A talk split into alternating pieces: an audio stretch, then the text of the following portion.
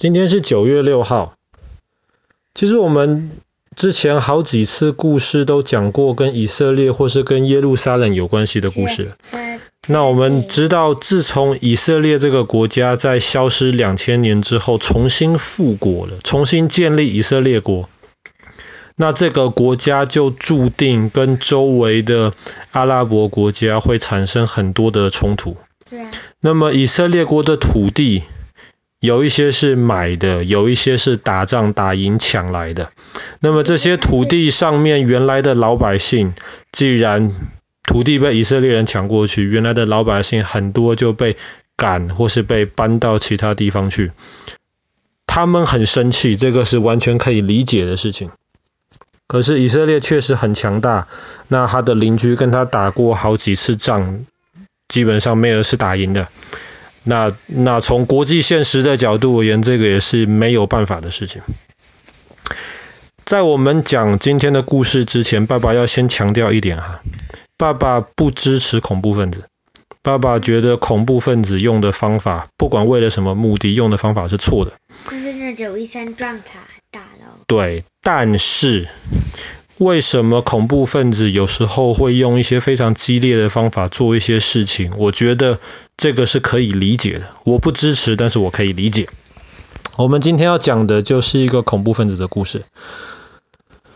在一九七二年的奥运会，那一年的奥运会在德国，严格来说在西德，因为那个时候德国分成两边，西方是资本主义的西德，然后东方是偏共，对，偏共产主义的东德。一九七二年的奥运会办在西德，那我们知道现在的奥运会里面。就是参加的选手到那个国家去之后，很多都会选择住在选手村，就是为那些参加比赛的人盖的那个临时的房子，让选手集中住在里面。那在一九七二年的昨天，九月五号的时候，早上凌晨四点，就有一群恐怖分子冲进了以色列的选手村。然后在那个时候，有一个教练跟一个选手发现了起来，当场被恐怖分子杀掉。恐怖分子接下来绑架了十一个以色列的选手，把他们作为人质。什么是人质？人质就是 hostage，就是他们把这些人绑起来控制他们，然后他们就威胁其他人做一些事情。那这些恐怖分子是谁呢？他们就是被以色列赶出去的一群人，叫做巴勒斯坦人。对，然后这些巴勒斯坦有一个，等于说是一个，我们其实说他们是恐怖分子、恐怖组织，是他们里面的人。然后这些巴勒斯坦的恐怖分子，他们。把以色列的十一个选手抓起来，他们的目的就是为了他们向以色列政府要求，我抓你们十一个人，那么你们抓了我们两百多个人，你把他们放了，我就把你们这十一个人放了。那你觉得以色列政府可不可以做出妥协？以色列政府可不可以答应呢？当然，以色列政府不会答应的。对。为什么以色列政府不答应？这个其实也可以理解。你像，那些人是坏人啊。也不能说是那些人是坏人，他们做了什么坏事我不知道，他们可能真的有做坏事，但爸爸并不清楚。只是一个政府基本上不能够同意恐怖分子的条件，因为如果政府这样就同意的话。那么任何人对任何人只要用恐怖分子的方法都可以达到他们想要的东西，这个是一个对这个是一个正常的社会不能够容许的，所以以色列政府拒绝了。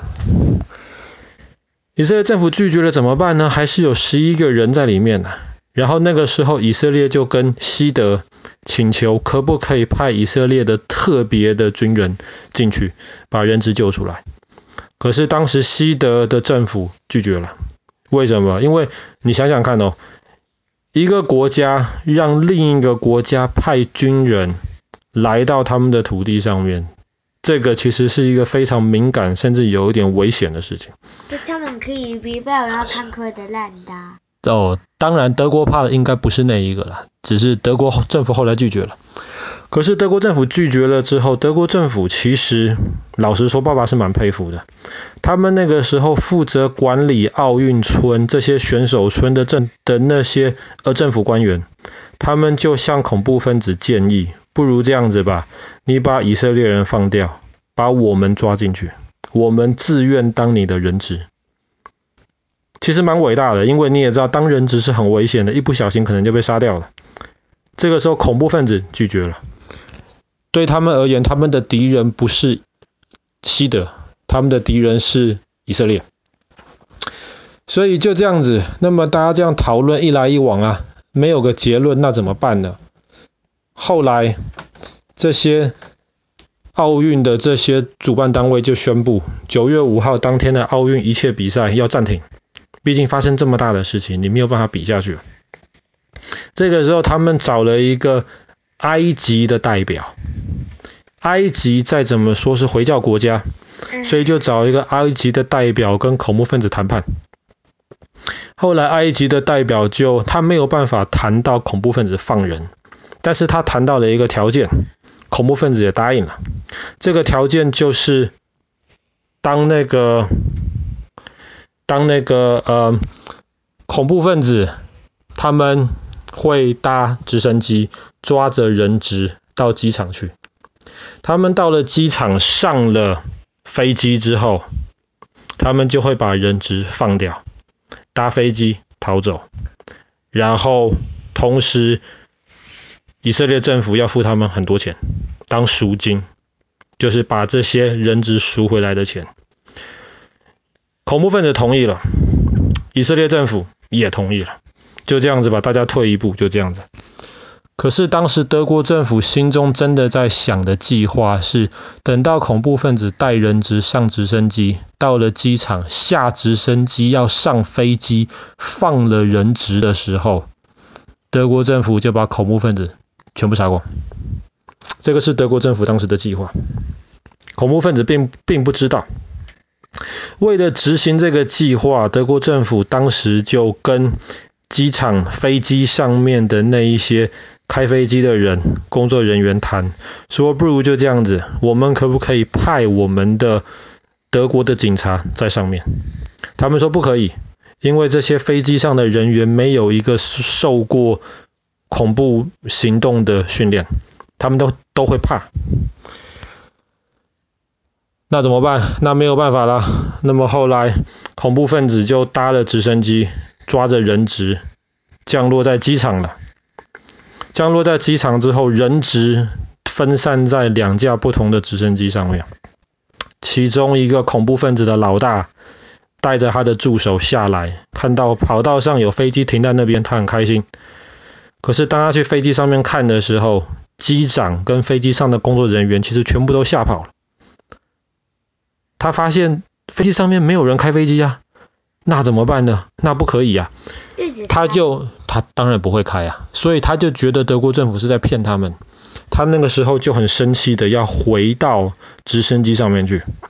可是当他回到直升机上面的时候，德国政府埋伏的那些狙击手，狙击手是什么？Sniper，就是他们拿着特别的枪，可以在很远的地方躲起来，然后趁恐怖分子不注意的时候，啪，打他们。这些狙击手就对恐怖分子开枪，可是那个时候已经是晚上了，已经是九月五号的晚上，光线不是很充足，开枪只打到恐怖分子的脚，没有打到他们致命的地方。恐怖分子很生气啊，想说我们竟然被骗了，被骗了该怎么办呢？他们就逃到直升机上面去。这个时候最糟糕的事情就发生了。他们逃到直升机里面，一架直升机，一个恐怖分子出来丢了颗手榴弹。他的意思可能本来是要丢向那些德国的警察或干嘛，可是没有想到手榴弹在直升机附近爆炸，结果那架直升机上面的恐怖分子还有上面的人质全部啪没了。另一架直升机上面的恐怖分子非常非常的气愤，他不知道。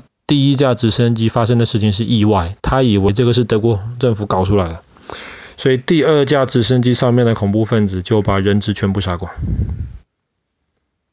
所以这一场一九七二年发生在奥运会的事情，在九月六号，在今天以最惨的结果结束。